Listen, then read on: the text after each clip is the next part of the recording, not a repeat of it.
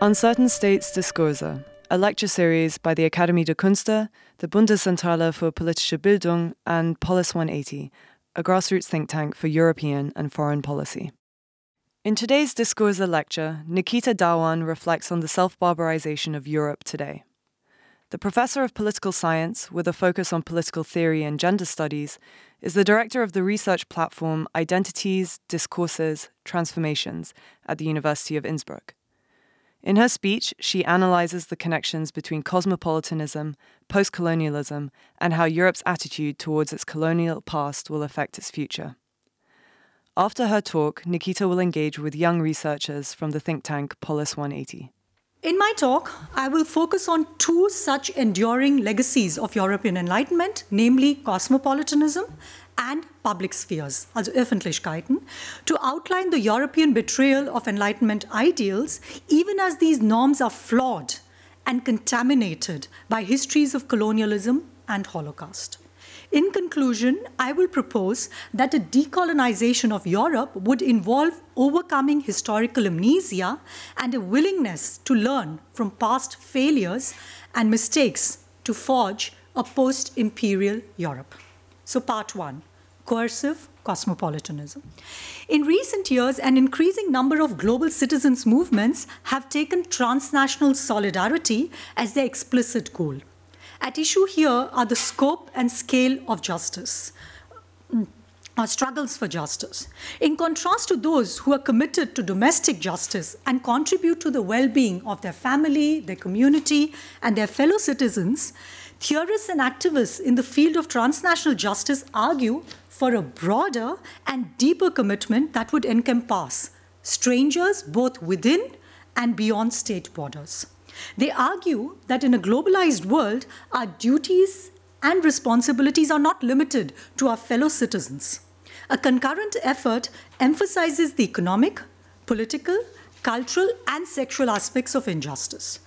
The increasing scale and velocity of economic, cultural, and technological connectivity, along with the speed of global flows of capital, commodities, people, and ideas, have led some to claim that a profoundly new global condition has emerged.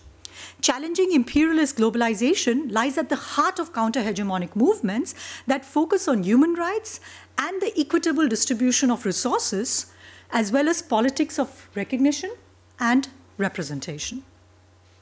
The idea here is that um, uh, these kinds of movements and these kinds of forums ensure that all members of the world society have equal opportunities and parity of participation. It is argued that contemporary cosmopolitanism facilitates new alliances across state borders, regions, and even continents, thereby contesting patriotism and nationalism. Cosmopolitanism, based on the normative espousal of an expansive global consciousness, opposes narrow and limited territorial loyalties. It, in an increasingly globalized world, the lives of people who have never met and who probably will never meet are nonetheless intimately connected. Now, just a quick footnote here. As we know, the notion of cosmopolitanism itself was proposed by the father of the Cynic movement, Diogenes of Sinope. So, when Diogenes was asked, Where do you come from? he declared, I am a citizen of the world. Yeah, I'm a cosmopolite. And what Diogenes was trying to do, I mean, this is a nice anecdote as a student of philosophy, he was trying to shame Plato. He was saying, you know, you are so provincial. When you think of the world, you can only think of Athens. Yeah, you can only think of the polis. You can only think of your fellow citizens and the city state. I know that there is a world beyond the polis.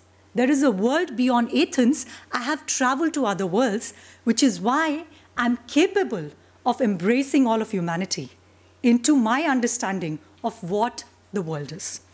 Now, this was considered to be a groundbreaking moment in intellectual history since until then, issues of political consciousness were limited to the individual city states. Now, taking inspiration from Greek philosophers, philosophers of Europe, or Greek thinkers, philosophers of European Enlightenment augmented the importance of this sentiment in their political and ethical theories. So, somebody like Rousseau professed that cosmopolites are people who are nowhere strangers. And I quote him cosmopolitans are able to cross imaginary boundaries that separate peoples and embrace the whole of mankind in their benevolence. Now, I'm going to jump a few hundred years. Drawing on European Enlightenment, the American philosopher, in her book, Cultivating Humanity, um, uh, the American philosopher Martha Nussbaum, in her book Cultivating Humanity, writes, and I quote her The world around us is inescapably international. Issues from business to agriculture, from human rights to the relief of famine, call our imaginations to venture beyond narrow group loyalties and to consider the reality of distant lives. Cultivating our humanity in a complex, interlocking world involves understanding the ways in which common needs and aims are differently realized in different circumstances. End of quote. The emphasis here is on the urgency of acting in the face of suffering of others. It is overcoming. So, cosmopolitan is considered to be an antidote to apathy and indifference, whereby we realize that we are not immune to the pain of others. Nikita Dhawan quotes the German sociologist Ulrich Beck and his theory of the globalization of risk, including concepts of the globalization of compassion. The suffering and pain of the other can have a profound effect on us, even as we regard their pain from the perspective of a stranger. Beck uses the example of the earthquake in Haiti, where strangers from across the world gathered to help the victims of this humanitarian disaster. The German sociologist Ulrich Beck points out that because we live in an increasingly interdependent world, we face common threats to our ecologies, finances, and security, so that any violation of rights in one part of the world is felt everywhere. So, Beck talks about the globalization of risk. He talks about our world as a world risk society and a Weltrisikogesellschaft.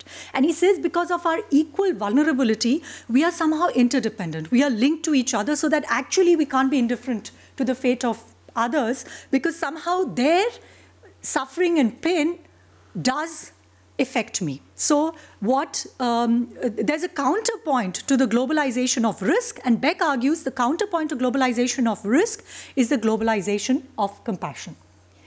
And the proof that he gives us as evidence of the globalization of compassion is um, the unprecedented, unprecedented readiness of people to offer help and solidarity in the face of suffering of people. So he gives examples of the uh, earthquake that happened in Haiti, the tsunamis, and he says it was incredible the amount of uh, uh, donations that were received from very, very different parts of the world. And he says this is proof of what he calls cosmopolitan, uh, cosmopolitan realpolitik. He says this is a moment where people are forced to be accountable to strangers. Yeah, people whom, like I already mentioned, they will never meet, and yet they feel a sense of duty and ethical responsibility towards these um, these strangers. Now, um, Beck goes on to argue that what we are witnessing is an unprecedented erosion of state accountability and legitimacy. And in the face of state, uh, the erosion of state legitimacy, what has happened is there's an emergence of the international civil society as vanguards of global governance. So he gives various examples of international NGOs like Amnesty International, Human Rights Watch, Greenpeace, who enjoy a high level of legitimacy in the public sphere and are increasingly entrusted with the task of globally monitoring issues of human rights and ecology.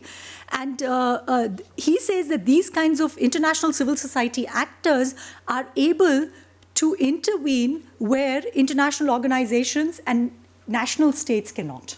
Yeah, so they are, they are very unique actors if we are talking about the kind of suffering and pain that we are experiencing in the era of globalization. For Dhawan, the dynamic between the givers and receivers of aid are poignant. She argues that we may be facing the same storm, but we are not all sitting in the same boat. Two categories that I'm particularly interested in right now are the givers and the receivers. Who's giving? Who's giving solidarity, aid, help, and who is being coded as receivers of aid, solidarity, and help, and how there is a discontinuity between, because this is not a reciprocal uh, relationship, between those who give and those who receive. And what kind of historical processes have put us in this position where we are able to give solidarity to others? Yeah? And what is missing, in my view, in the analysis presented by Beck and Nussbaum is that they don't go into the historical analysis of what makes us ethical. How do we emerge as good ethical human beings because we give solidarity and help? Yeah? So, um, Beck argues that um, our common vulnerability in the face of risk brings us together.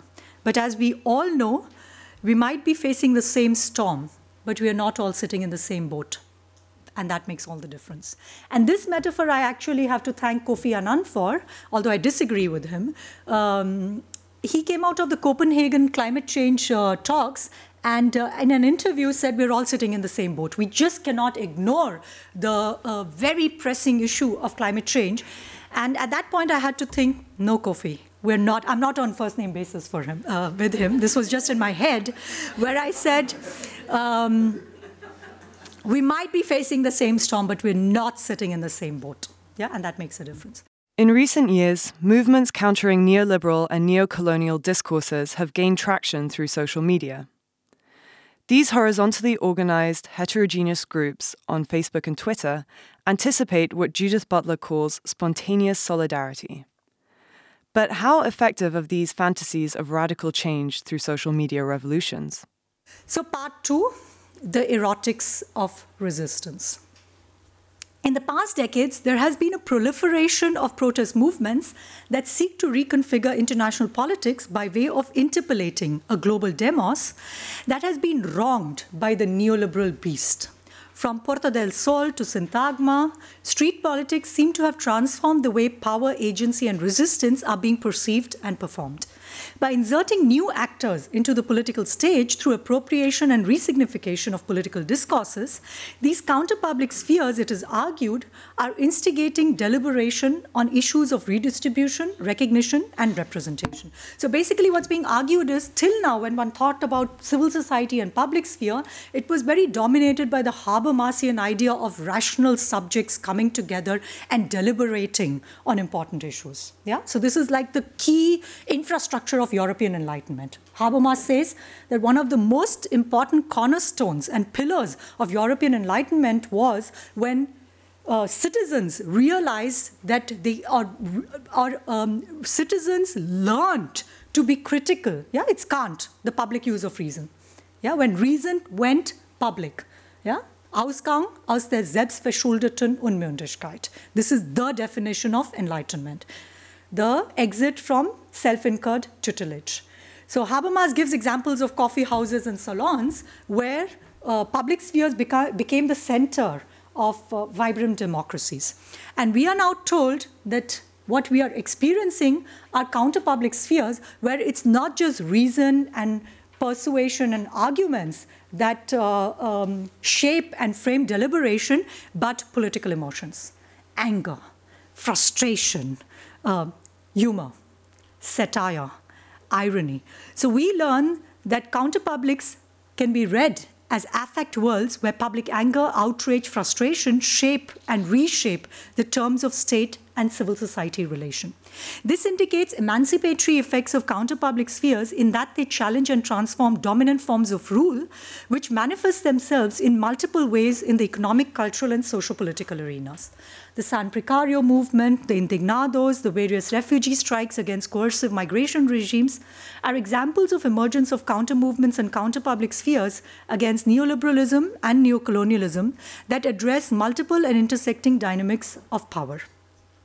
Now, despite very different agendas that different movements have, it is argued that these different protest movements are horizontally organized, mostly employing social media like Facebook, blogs, and Twitter.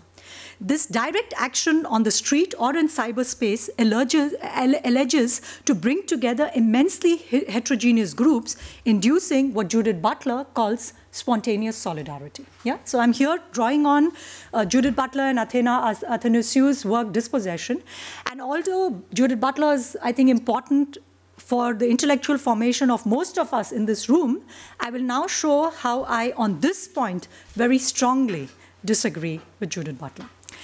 Butler and uh, argue that these bodies on the street are vulnerable to police force and state violence, even as they oppose their disenfranchisement and marginalization and demand accountability from their political representatives.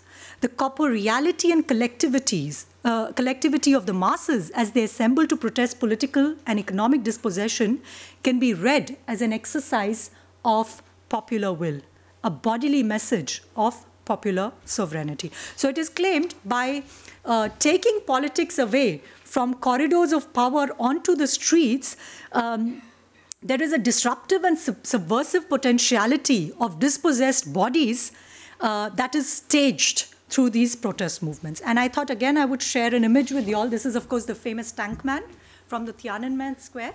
And um, this, this image, I think, better than any other image, uh, embodies Nietzsche's, uh, Friedrich Nietzsche, Nietzsche's idea of the state as monstre.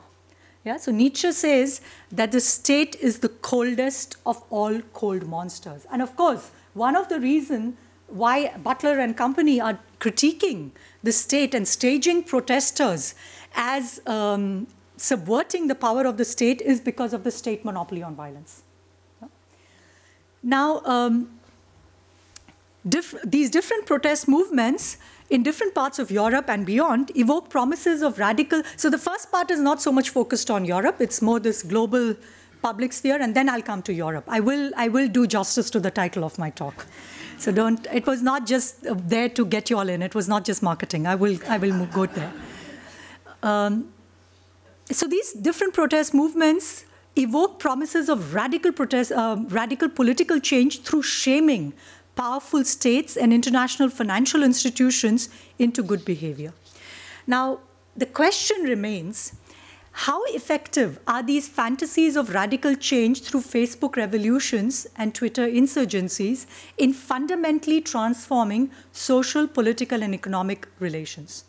My argument is that there is an intrinsic ambivalence at the heart of protest movements. So, on the one hand, without the longings, desires, ideas, fantasies, and imagination for another political order, resistance cannot be envisioned. These, mo- these movements powerfully negate the Tina principle. There is no alternative. Yeah? Margaret Thatcher told us there is no alternative. Capitalism is the only way to go. So these protest movements, in a certain way, are and I'm here using here the positive sense of the uto- of, of the concept of utopia, give us the promise that things don't have to be the way they are, that it can be otherwise. And yet, it seems to me that the fantasies and longings manifested in current protest movements wittingly and unwittingly reproduce processes of subalternization of marginalized of marginal subjects and collectivities that have a very tenuous relationship to both the state as well as international civil society and counter public spheres. So i hope that the irony of twittering one's way out of capitalism is not lost on anybody here in the room. I mean considering that most of our electronic gadgets are produced in extre- uh, under extremely super exploitative conditions in the global south the promise that we can you know you know we can somehow initiate facebook revolutions and twitter insurgencies is quite absurd Next, Dhawan argues that there is a class apartheid not only in protest movements on the ground, but also in cyberspace. Even as we share the streets and the digital highways of the internet for the same interest, this does not undo the discontinuity between the hegemon and the subaltern. So, the phantasma of subversion of capitalism reveals itself as a surreal moment of class privileged jouissance. Um, there is a very, very clear division of labor between those who can resist and those who cannot.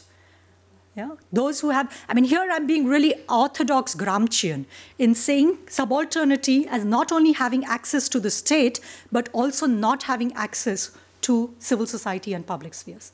And not just on the international level, but also on the domestic level.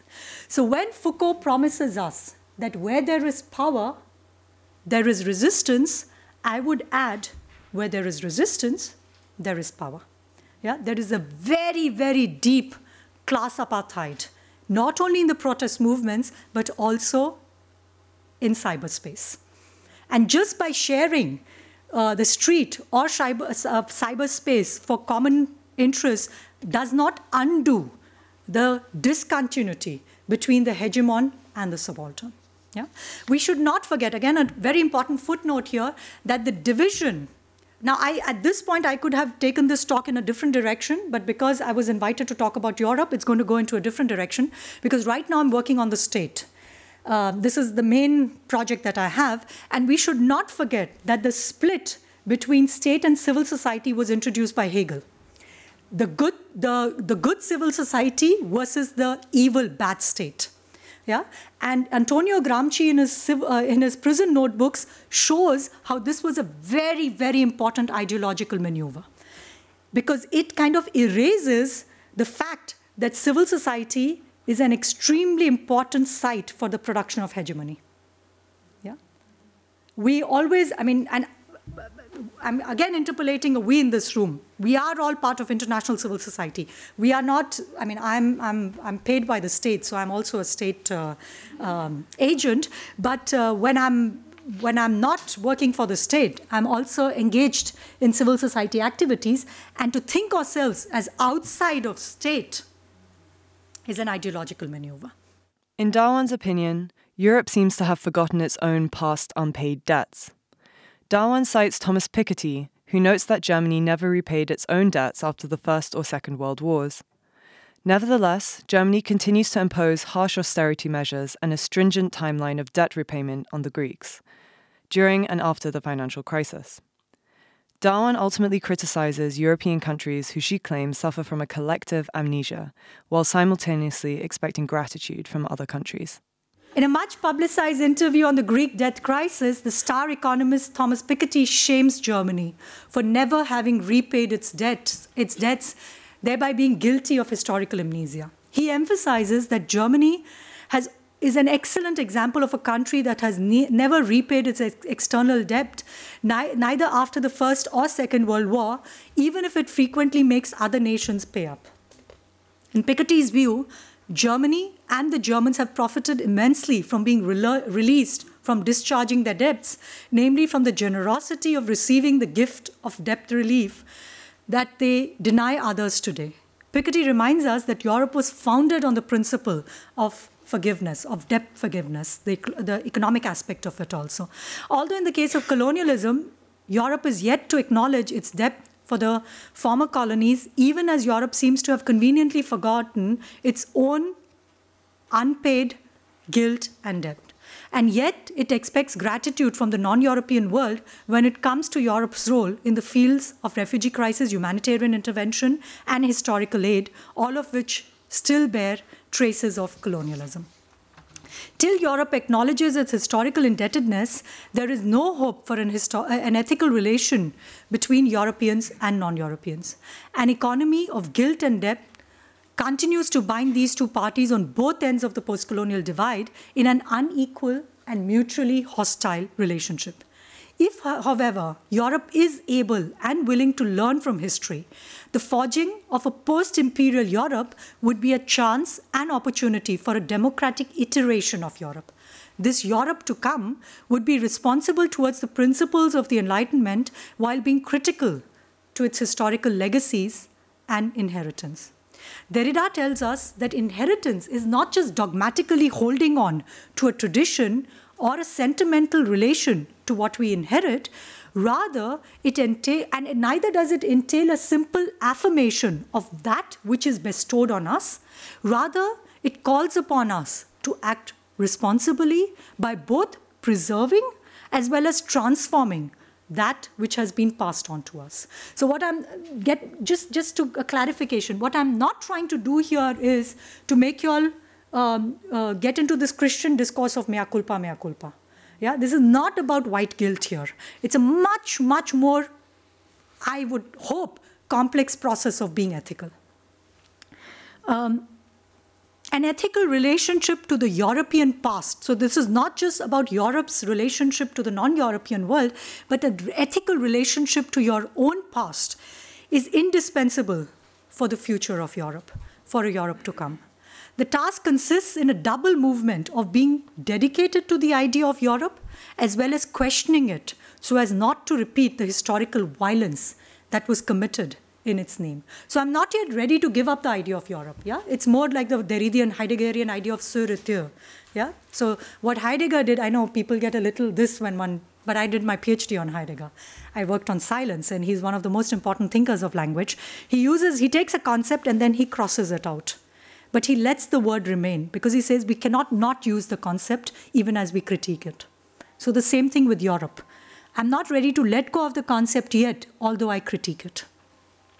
Europe today is caught between a no longer and a not yet. The democratizing forces at work seem to be constantly haunted by brutal nationalisms, racisms, and exclusions. The non Europeans pose a challenge to Europe as a reminder and remainder of colonialism. Europe must face up to the choice between continuing its former trajectory of claiming moral economic and military superiority vis a vis the non European world, or it can rise to the challenge of developing another Europe by being responsible and respectful to difference and alterity. This experiment with an altered Europe would entail fostering what Derrida calls autoimmunity in the form of not self destruction but self deconstruction of Europe. Now, autoimmunity, it's a very nice concept because it derives from biology and refers to those elements that turn something against its own defense through a form of radical contamination. However, autoimmunity is not a disorder. Rather, it is, the, it is strength, but also vulnerability. It is something where the subject guards and exposes itself, protects and endangers itself preserves and compromises itself. It's both self destroying and self protecting. Pharmakon, both poison and medicine. For instance, now to concretize this very philosophical idea, during the recent refugee crisis, some of the EU countries reinstated border control and temporarily regulated free mobility of both its citizens and non citizens. So, one of the founding principles of the EU was compromised in order to protect and secure Europe. In safeguarding itself, Europe turns on itself and takes on the traits of its supposed enemies in order to protect itself. This constraint on European principles of freedom and liberty implies that Europe is both undoing and redoing itself.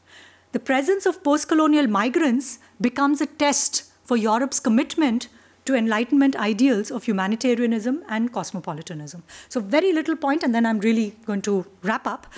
Um, Homi Bhabha, the postcolonial scholar Homi Bhabha, drawing on Freud, talks about the Unheimlichkeit, the uncanniness of postcolonial migrants. Freud tells us that unheimlich is everything that should be hidden. It's like a dirty secret that all of us have in our families, right? Things we know but we don't talk about. Yeah? So, unheimlich is that which ought to be secret and hidden, but inadvertently comes to light. And what happens with post colonial migrants is that they remind us that Europe has a colonial history. And it continues in the shape of neocolonialism. Bhabha thus relates the presence of post colonial migrants as a provocative reminder we are here because you were there. Polis member Natalie Welfens asks whether giving legal assistance to refugees is only a reproduction of colonialism. The example of the refugee law clinic here in Berlin, they had some sort of controversy because, so for those of you who don't know, the refugee law clinic, they um, came up with a curriculum for students to give legal assistance to refugees. So um, it's student led, and um, and the, there were two students who felt okay. There's really a post-colonial perspective missing to it. It, it like it started because somebody had the idea to go to a refugee camp and uh, look how people live there, which uh, those students felt uh, is problematic. They invited a post-colonial scholar who. Um, yeah, try to show a little bit the barbarization um, of Europe, how we actually ended up in this world where we have to save refugees from borders that we constructed. and he basically said, Well, I think this giving legal assistance, you again, white people, giving legal assistance to refugees is a reproduction of uh, colonialism, and this is why you should not do it. What would your answer be? I know it's a tough one. This is exactly, in a certain way, these kinds of questions ask. They want a, a, a kind of a blueprint of how to do ethical and political work. And Martha Nussbaum is terribly popular because she provides exactly that. Yeah, she has the capability approach. She has the checklist. You tick the boxes, and after these 10 points, you have an empowered woman.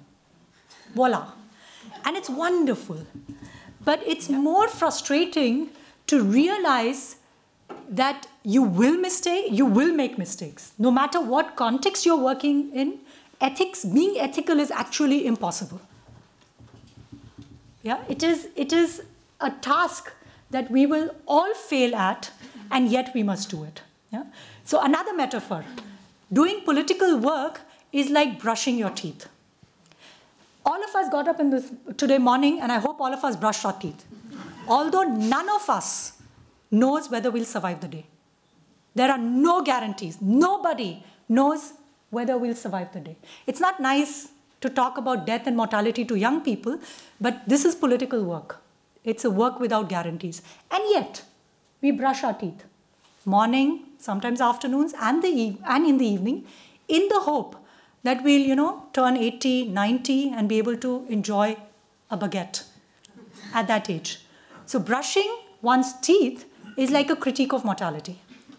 And the same thing is political and ethical work. You're going to fail, you're going to always uh, do injustice to the people you work with or for. So, one response is look, I'm anyway going to be a racist and imperialist, I'd rather not do anything. Or, um, not politically engage myself or well anyway i'm going to be a uh, you know racist and uh, sexist and imperialist so i just do business as usual or learn from the people with and whom you're working for how you could work better for and with them. Yeah? And that, of course, demands that you build an ethical dialogue with the people, which is extremely slow work. It's painful work. It's not this Dr. Oetker's recipe um, of how to build, be ethical in 10 steps. And it's a work which, uh, where you have to be, wonderful German word, fehlerfreundlich. You have to be willing to accept that you don't have solutions, that you are actually part of the problem, and that you will sometimes complicate the problem, but sometimes, in case there is the possibility of an ethical listening, I would not agree that you know don't provide uh, legal advice or legal support. I would not go down that road. I don't think that's very meaningful and helpful. But if if you want to continue engaging with people and work for people, you have to uh, develop another politics of listening. Because um, a very Eurocentric idea of politics is the politics of speaking. Yeah, political agency is about talking. We need to tell people. We need to empower people. We need to tell them about their rights. We need to. I think in order to do political work, we need to learn to listen better. Polis member Alexandra Ambirikos reflects on the current trend in the UK and US to reject expert opinion and whether we are indeed living in a post fact world. It definitely continues from this idea of um, ethical dialogue. Um, we need to work with and for the people, but I mean, in to quote another Brexiteer and the whole Brexit debacle in the UK, um, we've had enough of experts we've had enough of academics. So, continuing from this language question, it's not so much can the subaltern tweet, but can the academic tweet? Um, so, when we have this kind of huge disjuncture in these post industrialized areas across the UK and the US who are incredibly disenfranchised with the expert system, as opposed to this mutual hostility with the metropolitan elite that I assume a lot of us here also relate with, how would you say you can even bridge and mediate that divide between this kind of fundamental question in modern demo- democracy? Um, I'm going to go back to Gramsci. Because he's a very instructive thinker, because he had a lot of time to think. Yeah, they incarcerated him when uh, under the Mussolini regime. Uh, the, pro- pro- pro- um, the prosecutor said we need to stop this brain from working. So when they incarcerated him, they didn't think, they didn't anticipate that this guy is going to even think harder. So he's sitting in the prison, writing notes to himself. And one of the mathematical problems that Gramsci is dealing with is given that there was such a strong workers' movement in Turin, yeah, he was from Sardinia, from south of Italy, went to Turin as a student, had a scholarship, was studying philology, even learned Sanskrit for a while. Um, given that there was such a strong workers' movement, how could the fascists come to power? Yeah? How could Mussolini come to power? Why was there not an alliance between industrial workers and the peasants and the bourgeoisie? Yeah? And uh, one of the most, I think, instructive things that Gramsci says when he is talking about this question of, you know, lack of alliance building and also um, this discontinuity between theory, sophisticated Marxist theory, and practice. Gramsci says that the, one of the challenges is that everybody is an intellectual, but not everybody has the function of intellectual in society because one of the slowest groups to develop are intellectuals. All the other groups develop quite quickly, but thinking, unfortunately, is an extremely slow process. Yeah, it's a very, very painful process and it's a very difficult process. So, um, actually, I don't always agree with Hegel, but on this point, I think Hegel was very insightful because he says that critical thinking can never be prescriptive. You can't, you can't in advance say how one should work. It can only be retrospective. Yeah, because you need time to analyze things. So one response to your question would be um, we can only take time to analyze whether it's Brexit, whether it's the Trump effect, whether it's um, maybe the may, we will see how it develops. Maybe the positive also elections that have just happened in Austria to analyze what kind of dynamics are it in play and how one can do politics differently. And yet, um, there is no guarantee, there's no causality between the lessons we draw and how we can apply them. Yeah. So I will keep coming. I'm not a nominalist. I won't keep saying, you know, that uh, you can't generalize that there are not certain patterns, but I'm very, very careful to decontextualize and de-universalize events in order to, um, in order to give uh, universal prescriptions of how to do politics. An easy um, answer, whether one is looking for Brexit or Trump, is to say, oh my God, these uneducated working, white working class, if you're being nice, or this white trash in the Rust Belt or in the non urban areas in Britain or in uh, other parts um, of Europe and hold them responsible. And don't get me wrong, racism, xenophobia has played a very, very important role in political processes globally. And we, I can give you example also examples from the non-Western world.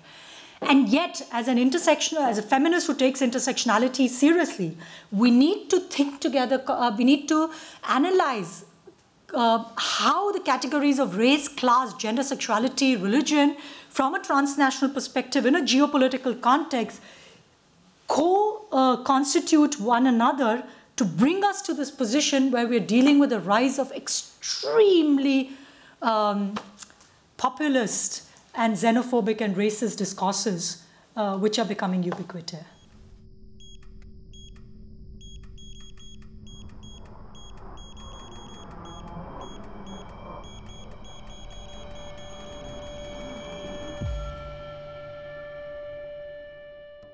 Podcast by Anna Maria Cvitic and Alexandra Imberikos. Voice Alexandra Imberikos.